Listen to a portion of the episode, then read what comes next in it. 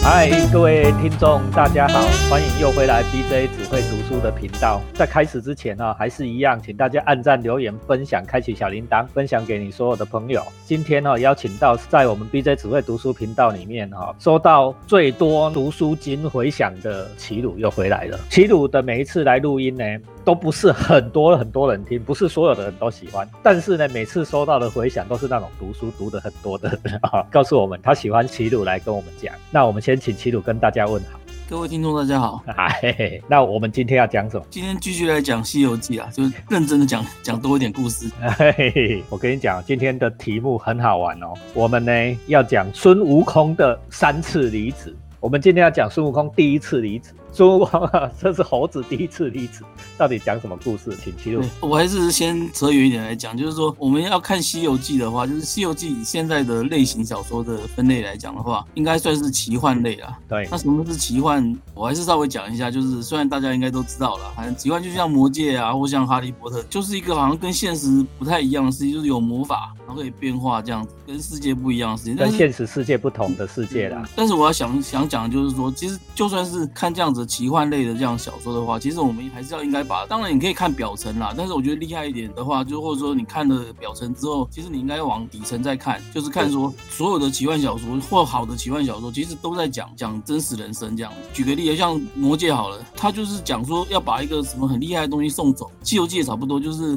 要去很远的地方把一个什么东西，一个是把它送走，一个把它取回来而已，其实很像啊。但其实它都是在比喻说，人生里面有些东西是你要把它驱除掉的，把它从你的心里面驱除掉；，而有些是你要从心里面去把它找回来，找到平衡。大家都讲这样的。像哈利波特的话，你说它是一个什么有龙啊，什么魔法啊，各种奇怪的妖怪什么样的故事？可是它事实上，你把它这些东西剥离开开来之后，它其实就是一个孤儿的。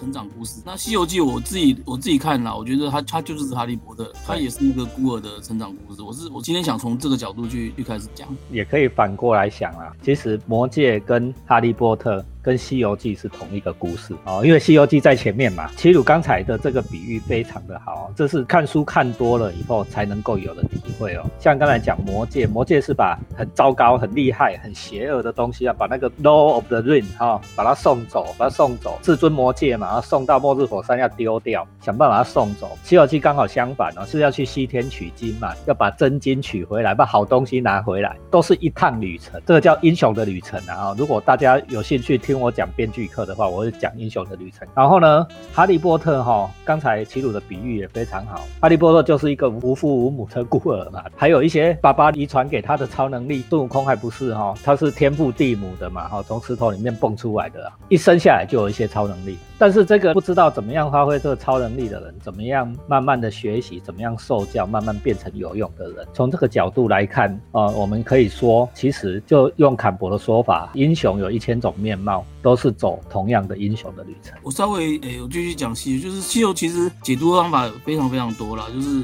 历来因为很多人研究，但是讲有些人就从什么道教的炼丹术去去讲，那因为他书里面用了很多炼丹的那个术语，所以他好像隐含了某些什么炼丹的的诀窍在里面，好像是一个真正是一个神秘神秘学的小说这样子。或者说也有从儒家去解啊，或从佛家去解啊，或者怎么样，就是。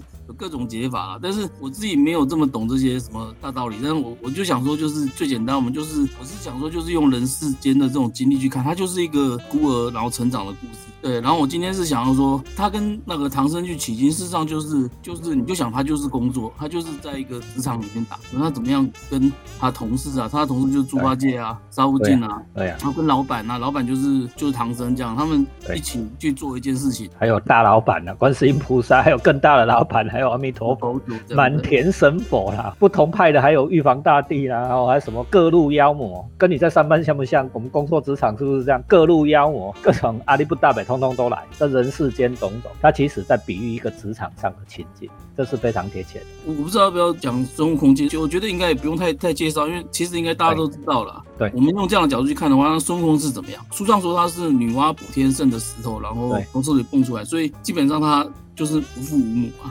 对，然后他为什么会成为猴王？是因为他人家说说，哎，有没有人敢挑战去跳那个水帘？他就很勇敢，就跳下去，跳下去之后发现，哎，水帘后面居然有个洞府，哎。就大家就说你很勇敢，而且帮我们找到一个栖身之处，他就变成猴王了。他当了猴王之后还不满意这样子，就是不想说只是。好像就是在这边当个小王。他之后来有去出出去学艺，学本事，找地老。学完本事之后呢，就开始本事大了嘛，就开始乱搞，就是去龙宫抢劫啊，就是棍子就是从龙宫抢来的。金箍棒啊，然后后来去冥府削了生死簿啊，然后最后闹到天庭也发现他了，然后就把他招安。读《水浒传》的人就知道这个字是什么意思啊，嗯打不赢啊，就把他收成官兵啊，好叫招安。但是但是给他一个小官，他他知道这个官很小之后，他又觉得不满意，就弼马温对，然后他又开始去什么偷蟠桃啊、闹天宫啊什么之闹闹到最后就是终于被那个如来佛祖镇压在五指山下。但是你就是把它用现代来孙悟空的前前身呐，哈，就是孙悟空的前身啊，就很快的，现在已经讲完《西游记》十四前面十十四回啊，就是在讲孙悟空哦这一段荒唐哦少年乱来笑年那八嘎囧的过去啊，就是在讲这一段故事。这里有一个很有趣的巧合，大家不知道有没有发现哦？你如果真心看《西游记》啊，孙悟空是从女娲补天剩下的石头里面就蹦出一个孙悟空，这一颗石头后面还有一颗石头，也是女娲补天剩下来的石头，蹦成了另外一部伟大小说的主角哦。就是《红楼梦》的那个贾宝玉哦，哦，所以这两部小说哦，远远的文本交互参照啊。你也可以说孙悟空跟贾宝玉哦都是隔世的兄弟。故事你如果真的读通的话，基本上它是同一个故事。我们就抛开这这层奇幻的外貌的话，我们就想象孙悟空是怎样的。他就是一个孤儿，然后但是很勇敢，而且非常的上进，非常的不满足这样。一旦有什么成就之后，他都不满足，他就要一直往上爬。他是这样的人。可是呢，他毕竟就是没有什么真的受教或什么，所以他最后你看他干的事情就是有本事之后他就去抢劫啊。偷窃啊，反正就干这些事，然后最后，然后最后如来佛祖你就想说他就是一个大的官府啊什么之类，他一个大的道理啊，然后就把他抓起来就关起来了嘛，就想他啊，其实他就干到最后就是去坐牢了，被关对五百年就是坐牢嘛。就是法律制裁的啦。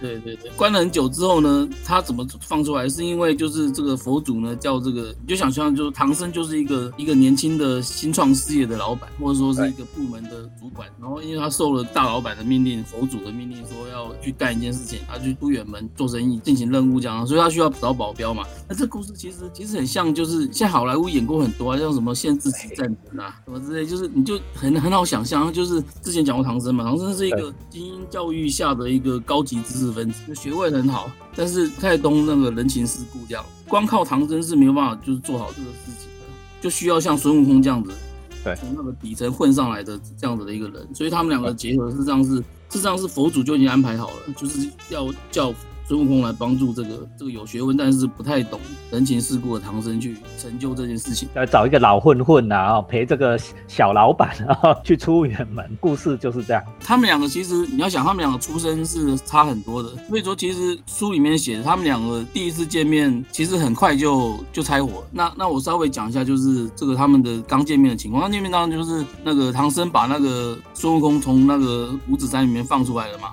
哎，孙悟空也被交代了啦，就是观世音有找他说有个人会找你，啊，唐僧也知道说这个人就是安排好要来辅佐他的。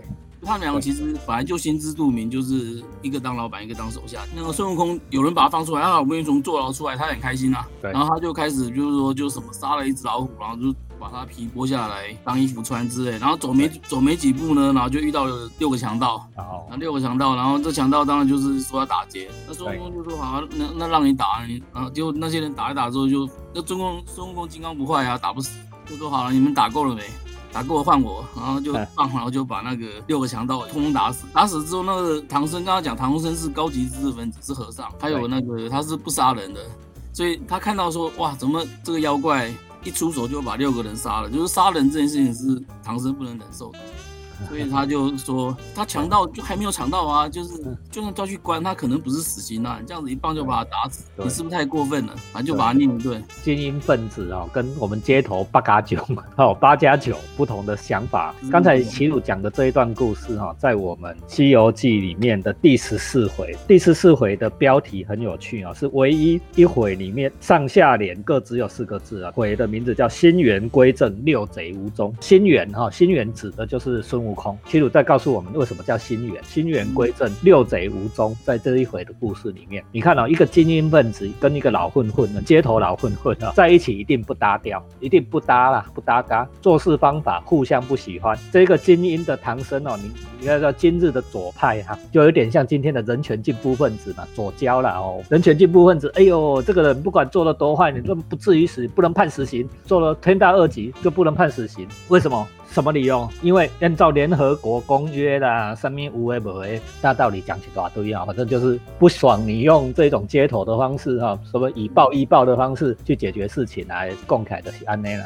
那问他说，哎啊，不然你有什么更好的解决方法啊？唐僧，你有上面更好的解决方法？没有没有没有，我的念佛啦，啊嘛是恭喜皮多得力。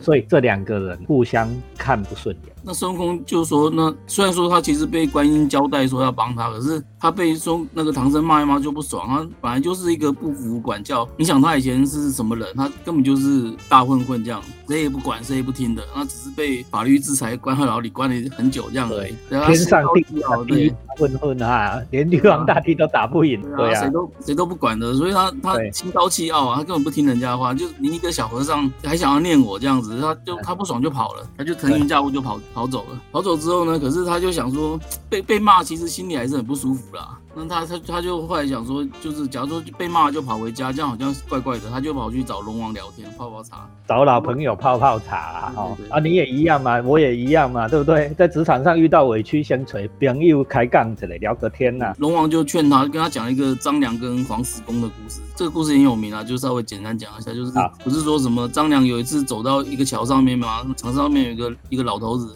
就坐在那边，那脚就坐在那栏杆上面，然后那个脚在那边晃晃晃晃晃一晃，然后那个鞋子就就掉下来了。掉下来之后，张良走过去，那个老头就叫他，就说啊，年轻人你站住，呃，帮我捡鞋。那张良就好好好，那老人家嘛，尊敬你，帮你捡。那捡一次就算了，这老头就连丢三次鞋，就给张良捡，这样张良也真的是受得了了，所以他就是真的就乖乖的把把他拖鞋捡回来给他穿上，这样。那到第三次之后，这个黄石公就才跟你讲说啊，你这个年轻人就是心力很好，对，又耐烦，能够忍耐这样，那这样我就可以把我的兵书传给你，所以他就传给他兵书。那张良读了之后，就后来就成为这伟大的计谋家嘛。张良就是那个什么汉汉初三杰嘛，对。对，汉初三杰里面哦，只有张良有好下场啊。所以就是他是张良，就是在职场里面真的混得好的，就是能够成功不容易，还能够安全神退，这个就是对，还有个安全下装不容易呢。哦，对对。所以张良是了不起，就是用这个故事就来孙悟空讲了，说其实职场就是磨练嘛。那你你总是要经过，就是要忍耐啊，要能够忍，经过这些磨练，你才能够才。能够自我成长啊，而且你最后才能够成功啊，像张良。哎呀，说穿了，那老板就是嫩嘛，对不对？啊，老板不懂事，你跟老板计较干什么？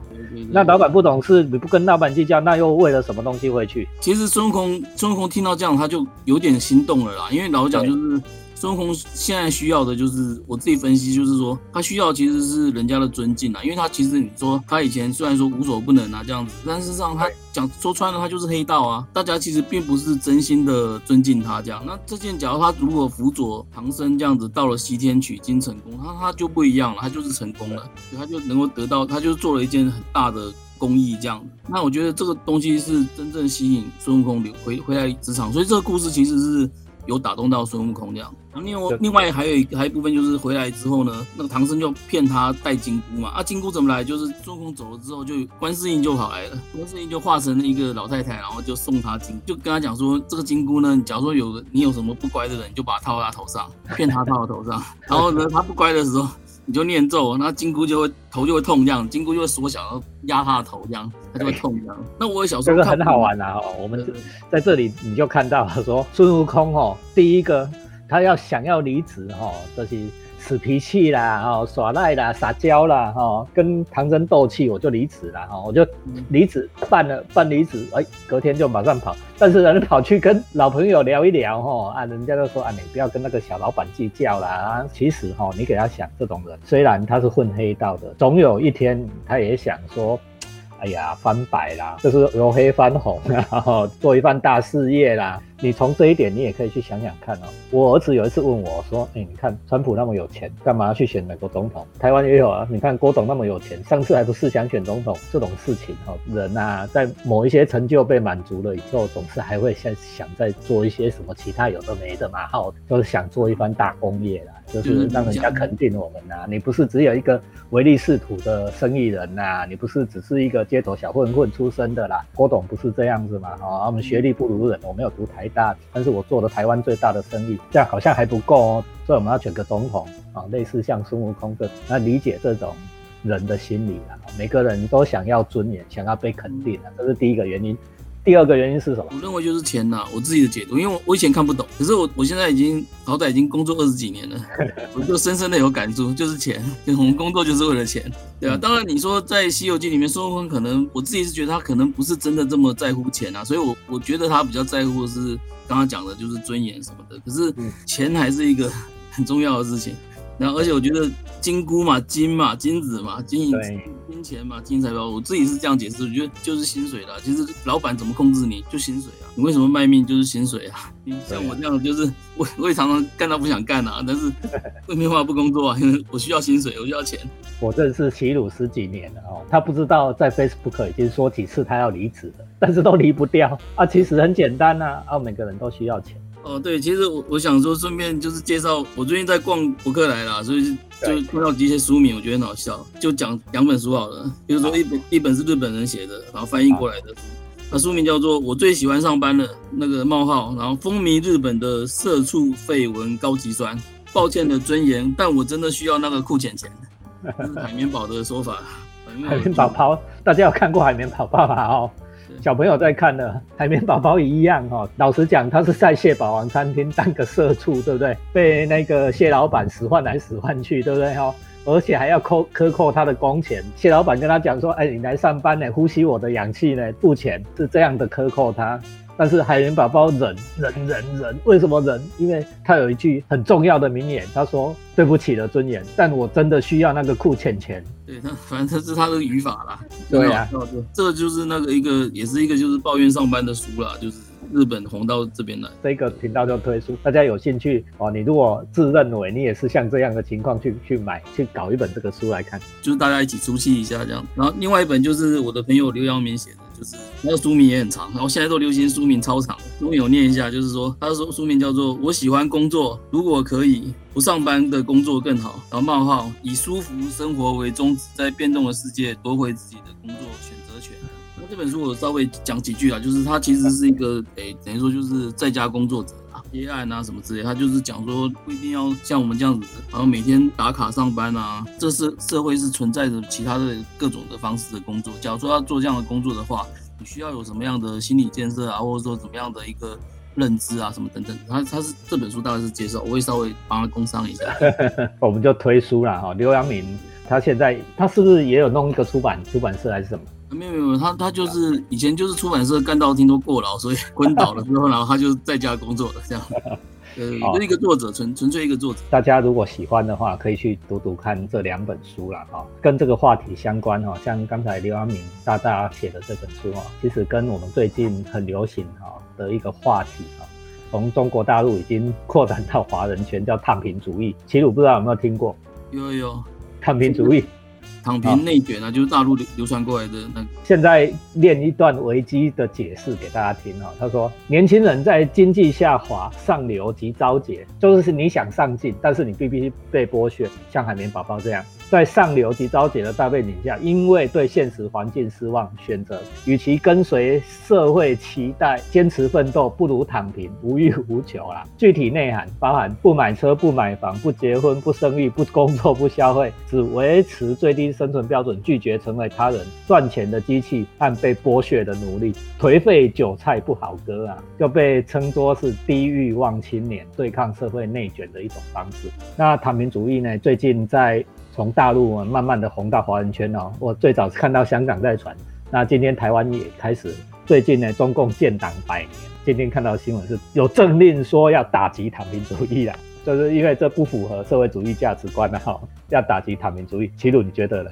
这个问题对我来说太难了一点，但是我我基本上还蛮同情就是年轻人啦。对啊，就是我认为某种程度的抵抗是有道理，但是到底这样子做是不是对我，就是我不敢讲，就没有是非对错啦。我也觉得说用比较多元的态度来看待这件事，很难讲说是对是错了，因为事事模糊嘛，事事多元然后也不见得是二元对立的价值观可以判定，呈现出现在有这样的一种看法，为什么会变成这样？最终还是因为我们刚才这一集里面讲了好久的事情呢，就是说。